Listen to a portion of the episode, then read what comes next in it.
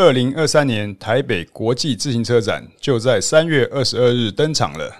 在逐步解封之际，为了迎来久违的国际参观者，今年展出规模达到八百五十家参展厂商，超过三千个展出摊位，各种单车精品齐聚一堂。身为自行车爱好者的你，岂能错过二零二三年的台北国际自行车展？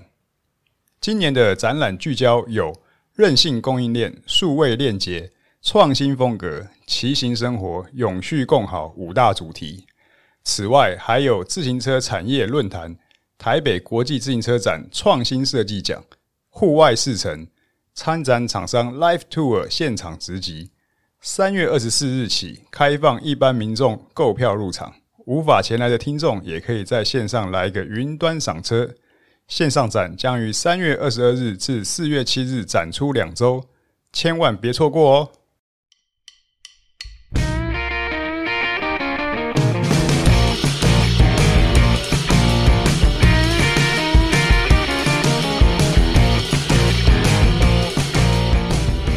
！Hello，大家好，这是大叔艾伦斯的 Podcast，我是 Alan，我是单车大叔张寿生。哦，现在来到二月份了，离我们这个赞助的品牌啊，台北自行车展剩下最后一个月不到了。大叔最近在国际车坛上面有什么有趣的可以跟我们听众分享的东西吗？我们今天就从包括选手的部分，以及说选手骑乘的战局。在过去一年，因为品牌商的改选预测啊，嗯、就是选手以后的转队啊，所以在器材的使用上面应该有一些调整吧。我们今天就包括说，从硬体以及选手的调整部分来聊聊。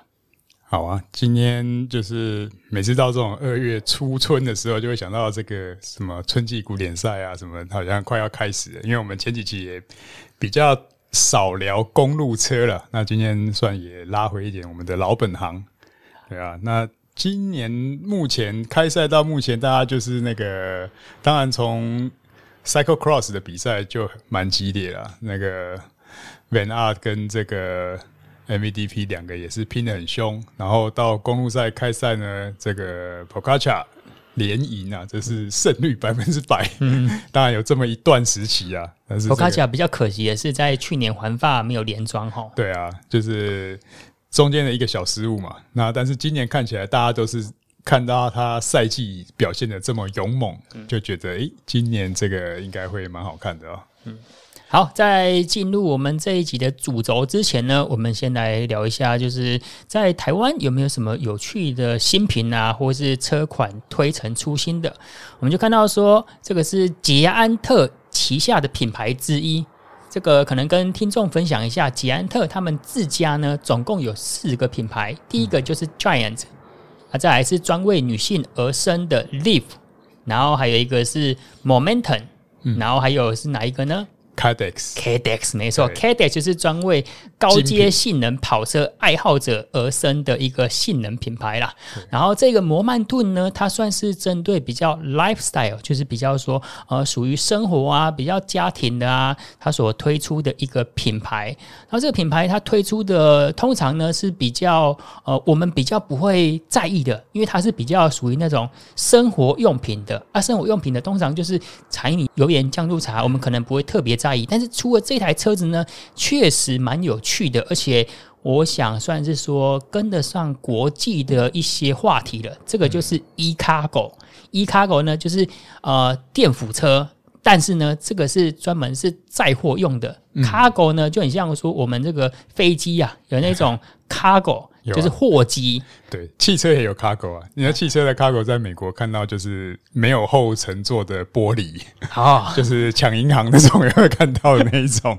电那个警匪片里面的，就是所谓 cargo 就是载货的啦。哦，那他推出这辆呢 e-cargo，它的名称叫 Payak E Plus。那我听他们捷安特同仁讲说，这个好像在他们的中文讲法就是牦牛。哦，牛牛车啦，无家很会载重，很会拖。然后据它的官方所述呢，它的最高承重可以来到一百六十四公斤。我在想说，一开始我想一百六十四公斤，大叔你觉得这个有很厉害的数据吗？蛮厉害的啊，两个两个壮汉的嘞。可是我想说，因为以前我们家是开奥多麦店嘛，就想说野狼都可以当成野牛了。我们家以前一开始没有汽车的时候，当然就是油箱也做一个小朋友嘛。然后爸爸妈妈跟两个小孩子加起来，应该有接近一百多公斤呢。所以我一开始想说。有这么厉害吗？嗯，以载重能力来讲算不错，因为我最近才看到一些也是电车啦，有这种电电动摩托的三轮车，然后也是台湾改装的，号称就是可以有点类似行动开店，那后面可以载重是两百公斤，可是那台车要二十八万哦。对，了解，所以这个一百六十四公斤来说的话，而且特别是它是一辆电辅车，对，它算是说有一些动力。是要来自于你的双脚，然后那个马达呢，只是给你助力的方式，这样子可以承重一百六十公斤。当然可以骑多快，这个速度肯定是跟不上我们的机动车嘛。但是基本上这台车子可以载一百六十公斤，代表说它还蛮适合，可能有一些欧洲形态，可能一些哦、我今天要去采买啊，去甚至去好事多来买一些东西的话，生活用品的话，应该载货量是蛮绰绰有余的、嗯。很多在欧洲的小巷子，你可以看到那种，其实这种 cargo bike 啊，在荷兰之前看到很多，他们早上送牛奶啊，或者是送一些东西，确实就是用这种，呃，是反过来的，等于是你的货物是放在前面，然后你可以看得到你的货物，然后这样子去骑，然后去送这些东西。当然，以前来讲就只能用脚踩啊，那现在有这种 e bike 的辅助的话，应该是更轻松了。我们相信网友其实最在意的是它的价格，那它的价格当然是所费不貲啊。因为必须要讲说，我觉得捷安特是在台湾电辅车这一块算是推动的很积极啊，也算是小有成就的一个品牌。因为我们知道说，电辅车你要在台湾贩售，它需要做一个电辅。机构的认证，那这个一套认证费用呢，其实都要好几十万，甚至接近百万的费用。那因为这一台电辅车呢，其实我们知道说它的形态上面其实不是一般的跑车，因为台湾骑比较多的可能还是跑车居多，然后比较入门的呢，就是算是被 U bike 这一块给占据了。然后你像这种 cargo bike。它一辆车子，我觉得一般的车位可能也不好停啊，就是特别一般。如果说你住那种吉尔式住宅的话，应该一般的车位要停下去，可能也会有点辛苦。嗯，然后你在外面会不会说像是红牌或黄牌的重机一样，要停一个汽车的停车格？我们没有看它的轴距啊，就是可以聊，可以聊一下说，大叔，你觉得大概是怎样子族群会对这种 e-cargo 比较适用呢？我相信，可能一般的民众要在这边 e-cargo 得到很好的发挥，可能相对比较局限一点点。我是觉得最想到第一个用途，就是因为我在日本也看过有那些妈妈载小孩啊，啊，但是都很费力。那后来慢慢的就有这种电辅的，然后妈妈载小孩也用很多电动车，只是妈妈载小孩会不会用到十五万块的电辅车，这个就不知道了。但是。呃，实际用途上，因为现在儿童安全座椅这边这方面的法规好像也已经比较完备了，所以好像它也可以改成载小孩用的。嗯，那其他的用途，但是当然电辅车，我觉得它还是比比我刚刚像刚我讲那个电动三轮车，他们用的是 Gogoro 的换电系统，嗯、所以那代表你就是要付月费。对，而且我看到那台它是四颗 Gogoro 电池，所以双倍月费。那这个的话，电辅车的好处就是你没有呃不用绑约，对，不用绑约，然后你也基本上这个更没有什么牌照的问题吧？嗯，啊，呃，其实这个牌照部分呢，就是让品牌商去送那个形式，以及就是形式是一个 model，然后还有说呃，它那个电机，因为他们是跟那个雅马哈开发的中置电机系统嘛，啊，所以这个他们的。电机的马达呢，要送到台湾的经济部那边去做认证。那我刚刚讲到说，这个认证费用真的是很高。那你就想，如果说这台车可以在台湾卖个两百台、三百台，那我们就举例一下啦。当然，这个确切费用好像第一批就有已经有这么多了。呃，那如果说以两百台来说的话，那如果你这个认证费用一百万，那等于是每台车就要加进去五千块钱的认证费用。所以其实，呃，在台湾呢，为什么说电辅车的价格一落到台湾的价格会变那么高？就是一部分是我们台湾法规的关系啊，因为全世界来说，其实台湾的法规算是相对比较严谨的。嗯，好，我们再来聊其他的话题。哦，我这边看到我有一位很喜欢的编辑，就是 James Huang。James Huang 他有来过台北展好几年。嗯、那我看他 IG 呢，就是他即将离开这个自行车媒体出版业了。哦，他说他有这个接近十八年的那个媒体工作的从业历程、嗯、啊，在今年他有讲说，哦，呃，他觉得压力很大。到底压力很大是怎么样子？是不是说哦，可能呃广告部分比较短缺啊，或者是说没有什么新品？我觉得也有可能。到时候你有发现说，就是我觉得二零二一、二零二二可能是我们这些品牌业界可能大家业绩太好了，嗯、好像大家在投入新品的开发上面，好像就没有说，哎，过去有功率计，我、哦、那是一个世代的演进，嗯、或者说无线电变。或者说空力车，可是现在就已经说哦，从九十分到九十五分，嗯，慢慢的增进而已。那可能我不知道，因为一个一一位编辑同仁要离开有非常多原因嘛。那他是说过去三个月让他觉得很 stressful，就是压力很大的。哦，我觉得蛮可惜，因为我觉得以我看那个技术科技的报道啊，我觉得 James Huang 他写的算是分析的非常的透彻。嗯啊，比较可惜的部分就是他要离开，我们不知道会不会离开啦。他想说，哎、可能会继续留在自行车产业部分这样子。因为这个东西就是这样，因为我是觉得整个，特别是以公路车的环境，真的是发展已经到一个极致了。所以像这种资深的编辑啊，或者是玩车玩很久的，他就会形成一个真的是一个瓶颈，因为可能上面有压力，要你再找一些新的话题。可是实在找不出来了，然后每个东西做的东西就是又很类似，然后市场上也没有一些再更再更创新或再有什么大步伐的东西可以去报道，那这个时候的压力就会随之而来，因为特别是像他吧，他已经有点像是这个圈子里面的网红，嗯，那你要面对的是你的读者，对，所以你不能说啊，一直就是变成。有些读者也会说啊，这老狗变不出新把戏了。对，对啊，所以实在是我们不愿意，我们也很想变新把戏，可是就没什么新的东西啊。嗯，所以你再去探究、再去分析、再去讲什么碳纤维制成、再去讲什么形状、各种变化，就是你可以看到整个真的，甚至回顾一整年来，甚至在这个赛场上啊、呃，选手用一个什么新的东西。对不对？像之前那个一个伸缩坐管就可以引起这么大的话题，对不对？所以这些东西就就也表示了一个现象，就是它已经真的是到了一个瓶颈了。嗯、也就是说，你现在买车买新车是绝对不会亏的，就是大家都已经在伯仲之间了。那其实跟各位听众分享一下，因为我有时候会去车店那边啊，因为我的工作有时候就要去车店那边走一走啊，看有没有我需要我技术资源的地方啊。就有一个车店老板呢，他以前。前是做电脑的，没电脑的啦。嗯，他就想说，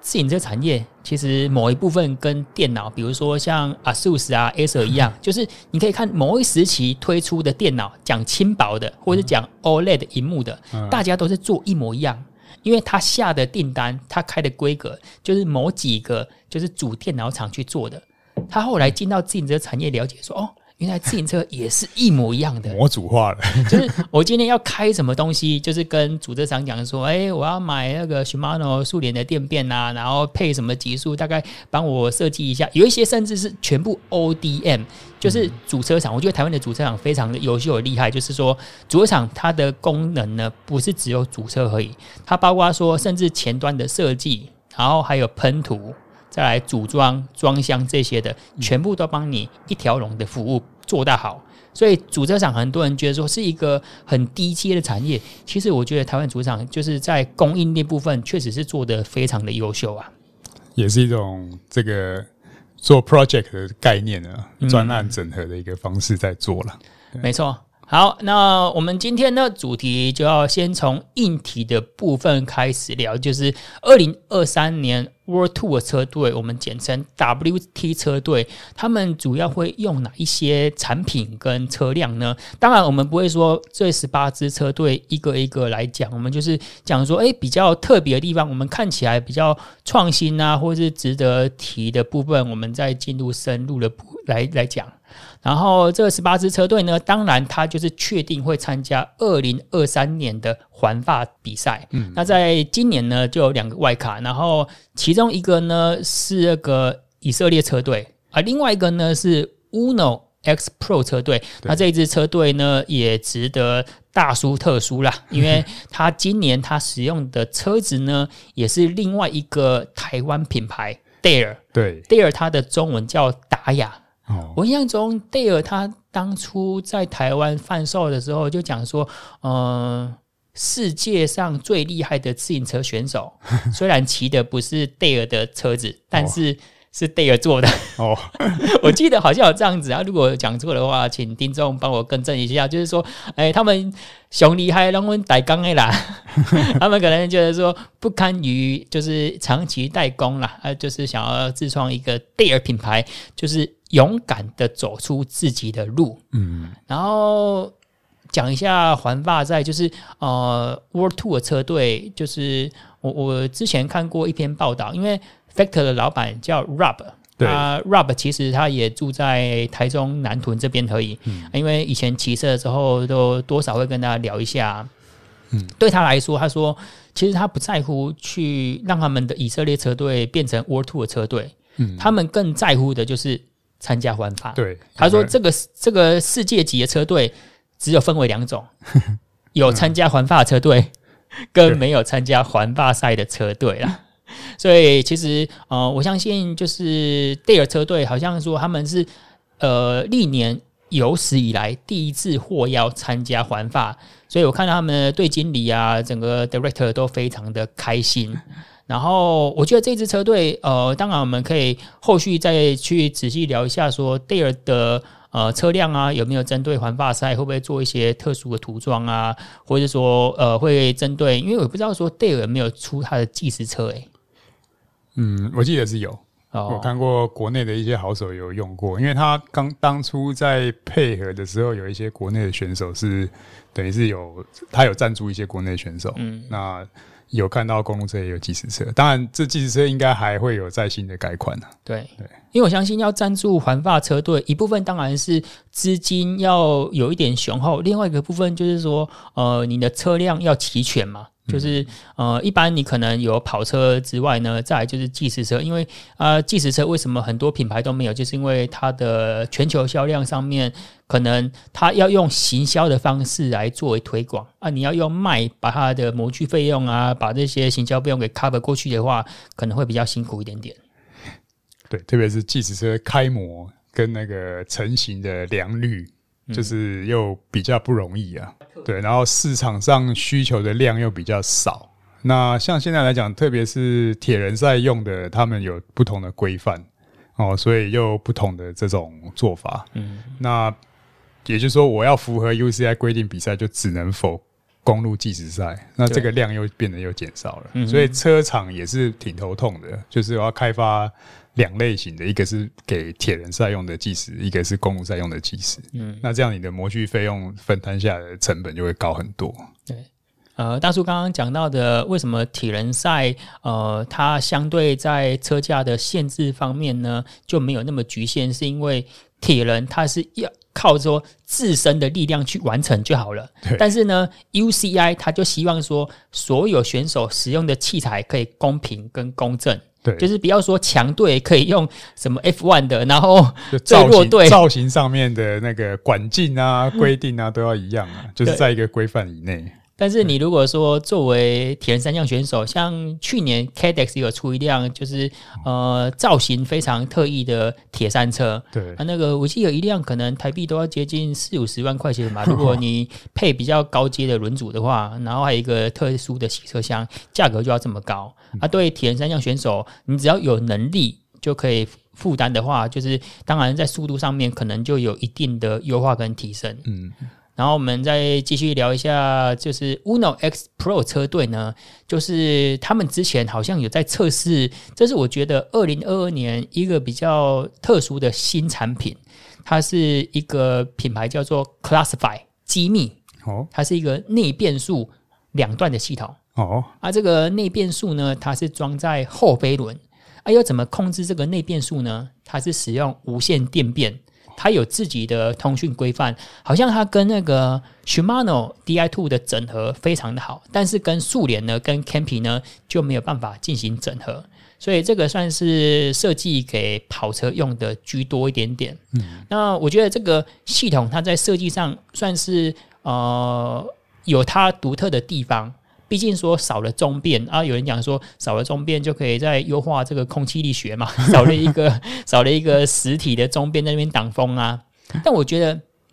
它比较难推广的地方，就是它的痛点之一，就是因为它是一个特殊的棘轮跟飞轮座，所以它需要特规的飞轮。哦，所以你虽然说它有资源十一速、十二速，或是未来可能是三速之类的，可是因为它的棘齿就是那个 spline 比较特别关系，所以它要用特殊他们家自己的飞轮。这个我觉得对职业选手或者对一般的呃爱好者来说就比较辛苦。等于是说我不是说呃从 西甲换到碟刹，而不是说 从那个速联换到 Shimano，而是我。其实 Shimano 要用内变系统，我要再把飞轮给换掉哦。对，不过这总是也是一种想法，听起来就是他要用这个飞轮的一个内变速去取代掉前前变速器啊。对，呃，对，就是我们讲中变速器，就是呃，有时候大盘变小盘的这个过程，确实是容易产生蛮多问题啊，像掉链啊，很多都是在这个时候。即便是电变，再有一些弹跳的路面啊，或者是。呃，你的齿比如果没刚好，它还是有可能会发生掉链。虽然这个电变已经算是自动这个调节到一个蛮精准的位置，但是我们在实际使用上也还是会发生的。嗯，所以像这个大盘变小盘的过程，其实你的就降低一下回转数，或者是小盘变大盘也是一样，你的回转数是来降低，然后确定这个链链条挂上去了。再开始处理，对，那可能职业选手追求的要更更精细，我不希望会有这样子减缓我的踩踏频率，我要完完全全就是呃随随传随到，就是它都很听话，不会有机械故障的话，也许吧，这也是一个研发的方向。对，而且刚刚大叔讲到的一个点，我再继续呃补充一下，就是它的。就不用担心链条拉伸的斜率，嗯，比如说我们在呃骑车最怕的就是大对大，对，或者小对小，对。但如果说用单盘，前面单盘，然后后面因为可能你十一速或十二速，再用内变速两段啊，嗯，其实就可以有效降低这个链条拉伸过度斜率的问题了。对，因为这个斜率，其实大家如果有在骑车就知道，当我的后面的飞轮大概档位在中间的时候。这个噪音是最小的，传动效率也是最好的，因为你的呃链条的这个摩擦跟跟这个张力，它是最最正正向的往前推进的。那你如果是大对大的时候，这个斜率就会非常大。那小对小的问题是你的链条张力不够，因为你的小盘呃变小，然后你的后变速器是卷曲的嘛。那弹簧没有拉伸，有些人甚至链条的长度没有算好的话，这个时候也是容易造成掉链的原因。嗯，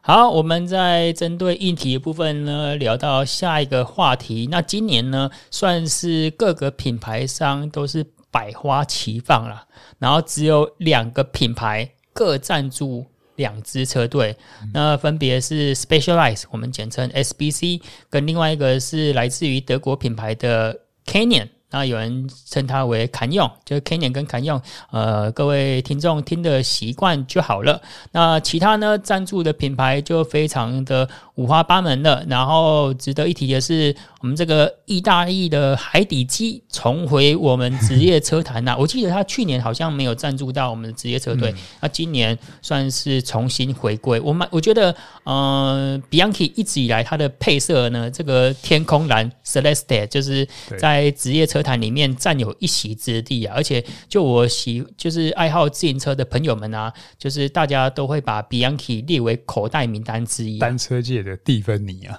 嗯，就是颜色上面有它可以说故事的地方。嗯，好，那我们再逐一就是呃比较随性的聊一下，在自行车的车表部分呢，今年来一个翻盘了哦。来自于美国的挖虎有九支车队使用哦。那以往呢是 Garmin 作为王者嘛？那 Garmin 呢在今年赞助了七支车队啊，这个也是可圈可点的表现呐。那另外两支车队呢，分别是台湾的 Brighton 以及捷安特哦。呃，应该是算是自己用的，不可以讲各异啊，说不定是这两个他们有一些可能呃业合作的这个关系在啦。然后挖虎车表呢，我觉得这这几年来，因为嗯。他们的 Kicker，我觉得算是很成功的把这个哎资讯式的 Smart Trainer 就是推上的一个新的巅峰，嗯。对啊，现在在车表部分呢，还有一些，还有一些他们的生态圈啊，比如说他们的就是无线，呃，应该说智慧型电风扇啊，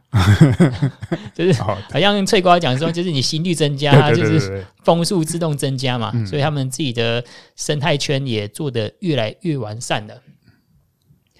好，再来，我们就很随意的聊一下，来到变速系统部分呢，这个毫无悬念，Shimano 在十八支车队当中呢，总共赞助了十四队。哦，啊，我觉得值比较值得一提的是 Pogacar。嗯，哎，我们刚刚讲到 Pogacar 嘛，他以前呢都是使用 Campy 的。对。对，然后今年呢，变成了使用 Shimano 啊，欧欧系直接转日系了。对，对我之前有看过一个报道，好像是特别是登山车，因为很多人讲说，就是呃跑车的规格啊，大家都做的伯仲之间。嗯，那其实登山车呢，也有一些选手可能早期是骑 Intense 啊，换 Specialized 啊，再换 Santa Cruz 啊，换很多品牌，可是再怎么样呢，他都无法。影响到他的王者风范，嗯、就是说他用哪一些给息，只要说那个给息不要说特别的普普通通，呃，性能只要是在顶尖之列呢，这个选手的 performance 应该都不会受到太大的影响。嗯，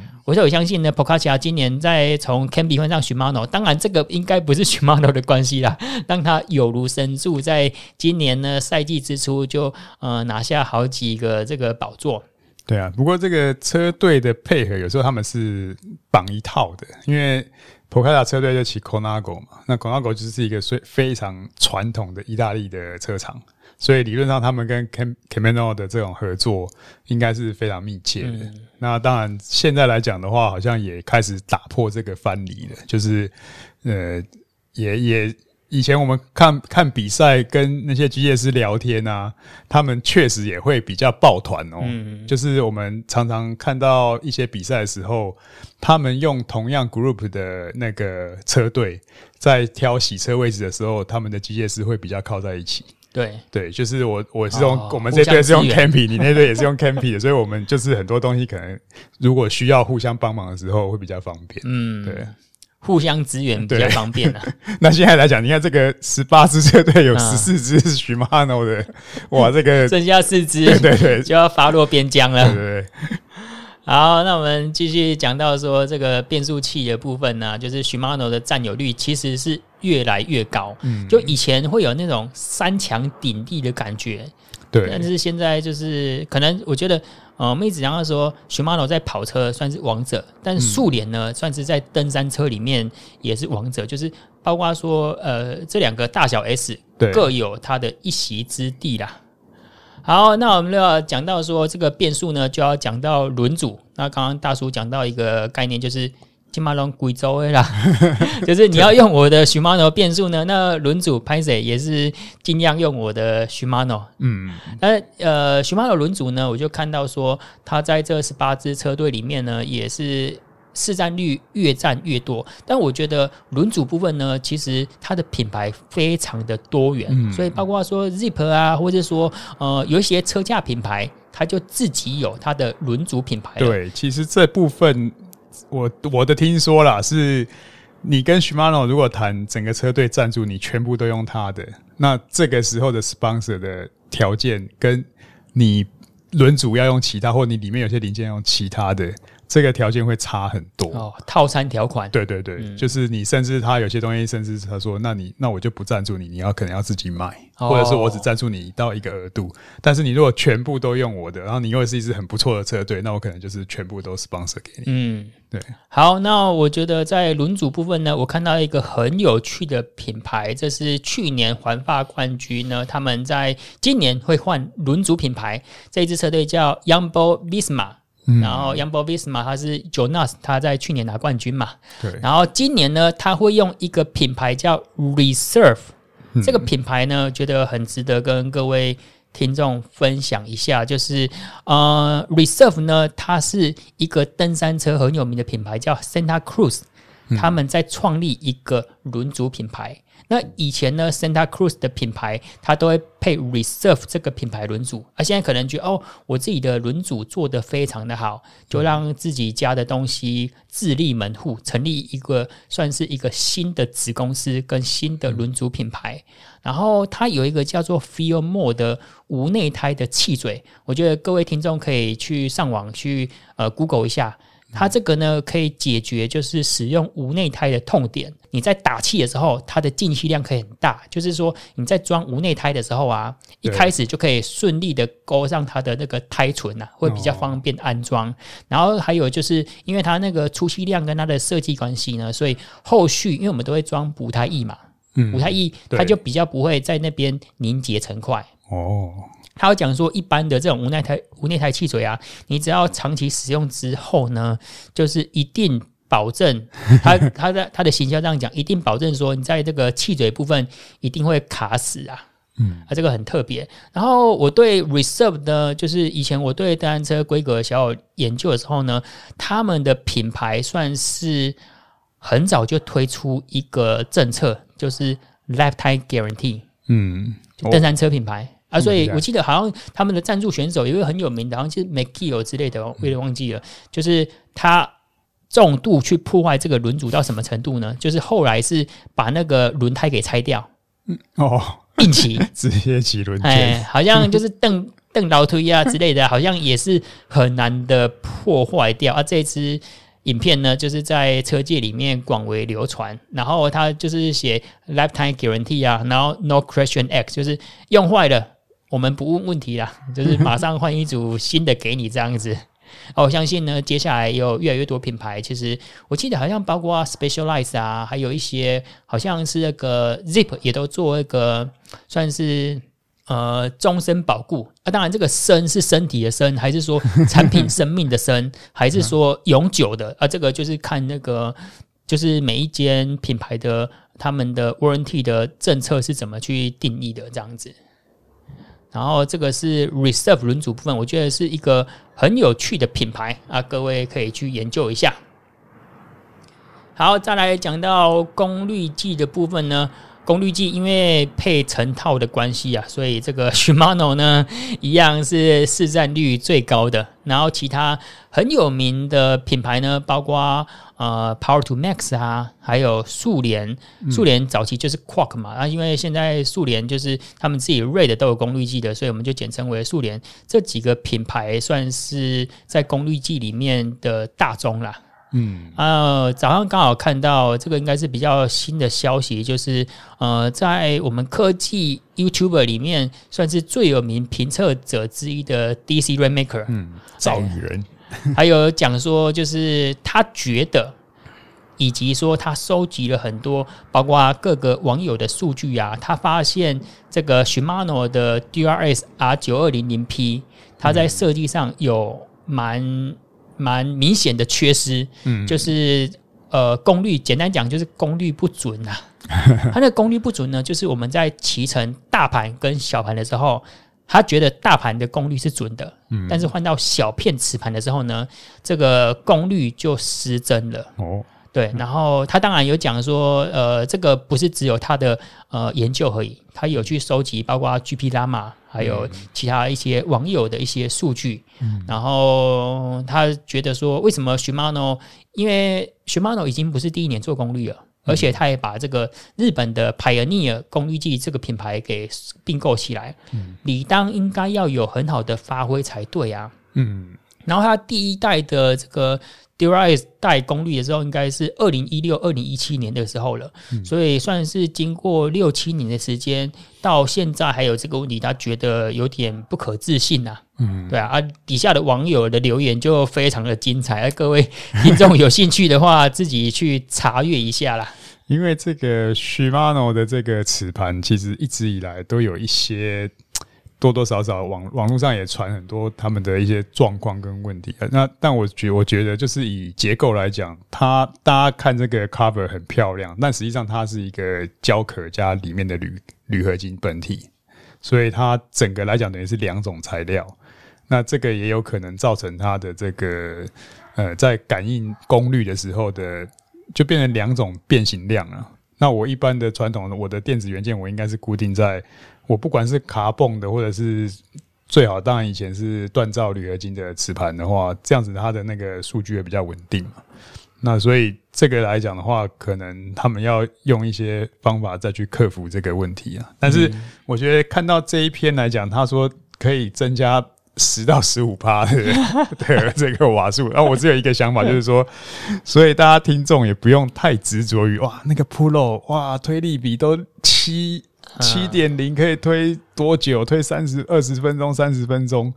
哦。这个我觉得他们有可能是因为数据也是有点放大，嗯，因为毕竟刚刚讲到说，Shimano 在职业车队的市占率是最高的。对啊，所以像。之前他们每次比完都会看那个飞龙，都会做一个图表嘛，哇，就觉得哇，都是神啊！这这个呃，所以我觉得这个数据呢，反正就当做一个参考了啦。那之后呢，其实有时候也也可以看，反正比赛就是有很多战况嘛。加上我如果我们自己自己在训练的时候，也不用太气馁啊。那我们就是按照我们自己的能力去做我们的调配而已啊。对，好，那这个就是我们第一 part 先分享。硬体的部分，然后接下来软体部分，这个人员异动的部分啊，就麻烦森哥跟我们听众分享一下啊。这个问题呢，我也先试着问一下 ChatGPT，看他可不可以回答说，二零二三年这个职业选手的异动了。他是讲说，哦，因为他目前这个语言设计的概念的关系啊，整个模组设计概念，他没有办法去获取、去会诊，就是及时的动态资讯啊。这个麻烦大叔帮我们开讲一下啦。我我讲这个之前，我觉得先先呃总结一下上面讲的这个赞助跟品牌了。那因为是有聊到这个，我觉得可以可以讲一下，有些品牌根据我以前的经验，他们像策略性的赞助。他可能赞助，觉得他赞助两年三年，他觉得这个自己的品牌知名度够了，他后面就维持就好了。所以也不见得说是呃哪个大的哪个多的，然后哪个队用什么就会就是表示他自己的这个呃后续的发展会怎么样。因为有些时候可能他可能等，比如说像刚才说码表，Garmin 也许也许觉得他赞助很多年了，然后新的东西可能还没出来。那可能等新的到下一波行行销预算再来用，或者是什么呃零件啊、轮组啊这些东西，我觉得对职业选手来讲都是嗯各个品牌有各个品牌的节奏跟年度的行销策略啦。所以这个听众朋友们也是看看参考，我们就是当个吃瓜群众就好了。嗯、导致人员的部分呢，今年度我觉得应该是先从车队讲起吧。车队来讲。呃，其实就像刚刚 Alan 讲的，就是很多的车队的目标呢，我就是想要进环法。那所以前几年呢，就有一个很有趣的现象，就是法国的车队他们就比较讨价包，我就不赞助 Pro Tour，因为赞助这个 World Tour 或或者叫车 Pro Tour 一级车队啊，那它的条件是要你要符合 UCI 的一些规范，然后这些 license 包包含积分，包含买的选手。每年维持的费用会非常的高，然后再来一个就是说，所有 UCI 认可的 World Tour 比赛，你一定要参加。嗯，这十八支车队就是基本咖啦。嗯，所以我这个舞台就搭在那边，那演员呢就一定要上场。那重点是这个舞台 UCI 也收费哦，所以各个地方就像当初办这个呃环北京啊，中国的一些比赛啊，就我所知啊。当年的授权费就是超过六百万欧元，嗯，所以这个金额是非常庞大的。他整批的人全部都运过去，然后去操作这个比赛。那当然，选手也也得车队也得去参加。那但是这个车队就会觉得非常的辛苦，所以有时候进 Pro Tour 不见得是一个呃，对于赞助商或者是车队运营者来讲是一个容易的事情。所以刚刚讲的陶贾博就像 Cofidis。嗯，哦，发文可能 Cofidis 不发音。哦。那这个队呢就很特别，前几年他就是刻意留在二队，然后不上一队，嗯，那但是他用赞助比赛，他赞助环法赛，哦，聪明，所以他就把这些钱直接拉拢主办单位，对对对，但是这样也是有一个呃，还是会有一些问题，就是车队的这种队员跟强度，可能他还是招不到好的队员，嗯，那。但是今年来讲，他也上一队，所以今年光是在车队的变化上就有一些变化。光是这个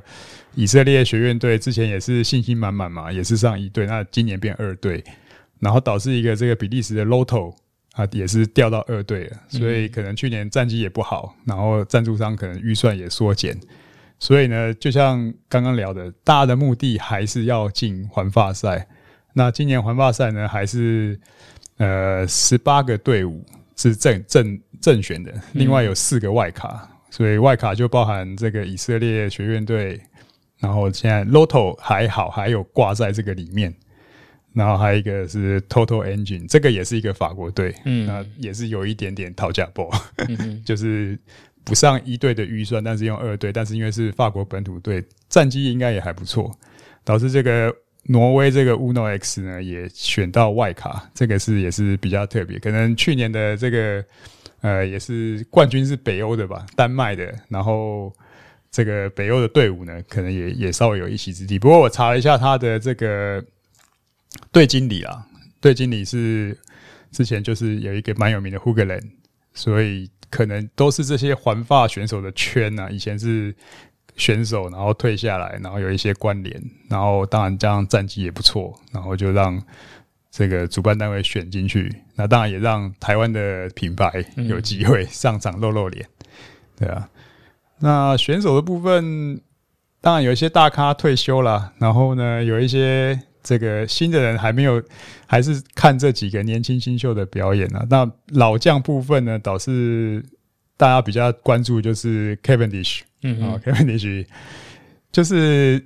我觉得他就是把头削尖了，也要参加环法赛啊，所以今年就是转到阿斯塔纳车队。那他的目标呢，可能当然也是希望只要再拿一胜，他就可以成为这个历史上单场单战最多胜的选手了。他目前是三十四胜嘛，还差一个单战。不过我觉得，呃，这个真的挺挺困难的，以他的年纪、车队的实力，然后各方面。那现在赛季刚开始，其实大家就可以关注前半段的这个准备，对啊。不过他之前的这个回归，确实是让人家这个所有大叔们的这个情绪都嗨起来了，对啊。其他的选手的部分，嗯，还是来来去去啦。那可以看得出来，真的这个职业队的比赛呢，还是一个资本的一个较劲，在这后面非常的浓厚。像这个 UAE 车队呢，就是今年又感觉又更招兵买马，所以呢也补强了几个队员进去哦。我觉得要帮这个波卡恰呢有一个更稳固的这个呃团队的实力，板凳深度要够啊，不然打到打到这个山区战的时候都没人了。所以大概他也汲取了去年的这个问题吧。大概目前看起来，大概以三支队伍算是。这个非常资本非常强大的就是 UAE 嘛，嗯、就是 Pogacar 的队伍，然后还有 Ineos 一直都是以来，不过我觉得 Ineos 的队伍快要变成以前的这个洋基队啊，就是你虽然有最大的预算，呃，很多好的选手，可是战绩始终就是骑不出来，嗯、那这个就有一点有点辛苦，所以当你把所有的各个主将凑在一起的时候。不见得能够发挥出最好的这个效果。那另外一队当然就是 y u m b o Visma 嘛。那当然今年他们就要保住这个呃冠军的头衔的话，也相相信也是有一场这个奋战的。嗯，对啊。所以整体来讲的话，其他的选手呢，可能大家听众可能就比较没这么多的了解了。那大概的。人员呢，还是维持在这三个队伍里面的一个变化吧。那也只能拭目以待今年的赛季。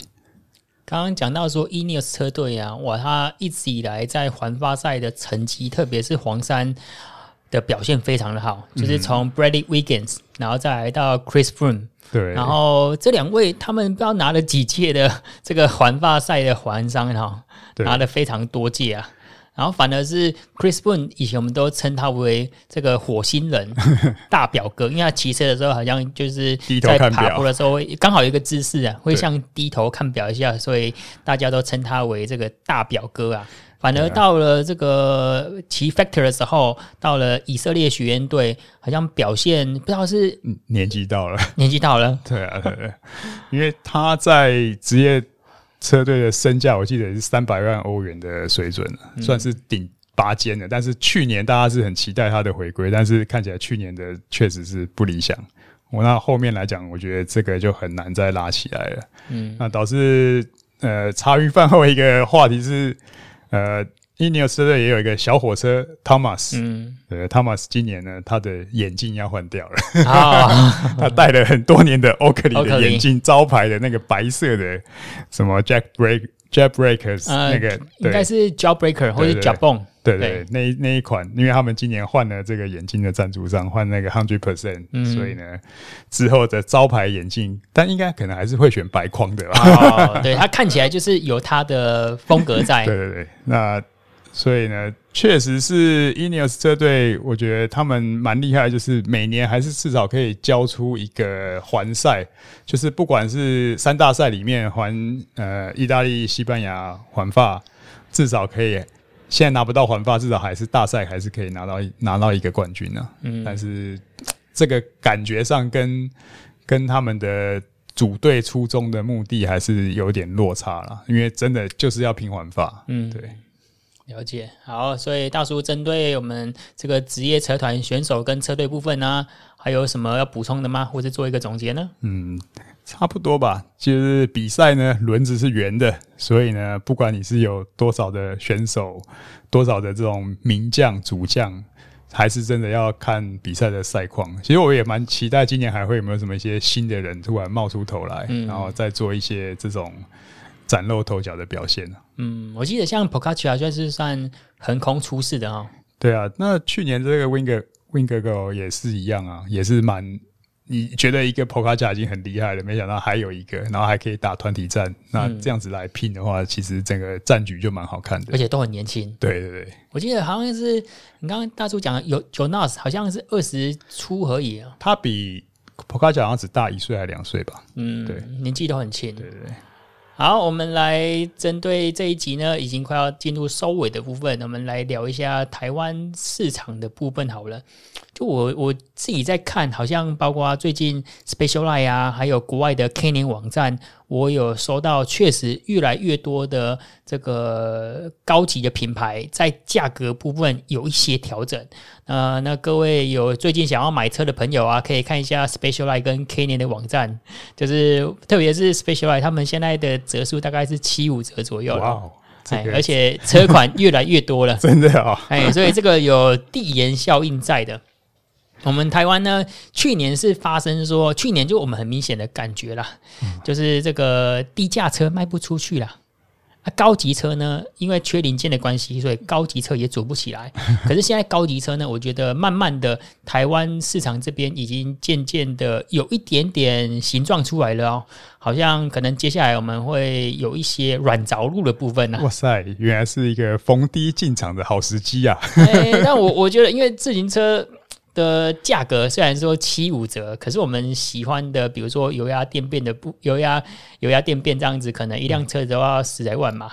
所以买起来的价格还是很高。看来 Alan 要这个进军碟刹公路车，就看今年了。呃，还在思考当中，还在思考当中。毕竟现在有小孩子、有家庭要顾的关系啦。所以我我我现在我其实有在追踪几个网站，就是包括说 Bicycle Retailer 这个网站，这样看下来啊，就是大家好像呃都觉得说自行车 Bicycle Industry 部分可能会遇到蛮大的逆风。嗯，因为过去太乐观。那、啊、在未来呢？其实就中白嘛，就是极度乐观，嗯、再极度悲观，再慢慢回到中 间。其实就是人的购买策略这样子嘛，一时兴起，啊，再来就是呃，你不骑车之后就极度对它冷漠，就让自行车在上面可能挂衣架或者讲蜘蛛丝这样子，这个就是反映我们人性嘛。可是另外一部分呢，这个应该也是最近一两个礼拜的消息，就是这个一直以来深耕在台湾的速联。嗯啊，速联呢，它即将要在台湾潭子那边开一个新厂。而、啊、这个新厂呢，它是说斥资百亿元哦，哦，然后这个厂房呢，厂区呢，总共有三万多平，它是写十万的这个 square feet，然后所以换算起来呢，应该是台湾的平呐、啊。有三万多平，以三万多平来讲的话，这算是非常的大哦。大那树联呢，就是它包括说，在我记得丰原，然后以前大理有一个厂啊，大理厂裁撤掉了，嗯、然后 ADC ADC 是在西屯这边，嗯、然后包括神冈，所以它接下来总共会有四到五个厂区，这样整合起来的话，我它算是把它的。整个厂区跟它的研发重镇都放在台湾的哦。当然，他们在德国跟美国芝加哥，因为他们是美国芝加哥的，一开始是芝加哥那边发迹发发迹的嘛。嗯，然后之后他现在把生产重地算是大部分都投入在台湾，所以可以见得说，台湾在这个高级的自行车生产，不管是车辆以及零件部分啊，似乎是一直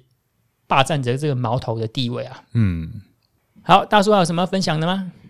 嗯，这一期差不多闲聊杂七杂八，差不多就到这边吧。好，那感谢你的收听。如果你想听什么主题，可以在 B 搜寻大叔爱人士，或是透过 Podcast 留言告诉我们。这一集就到这边，我们下次见，拜拜，拜拜。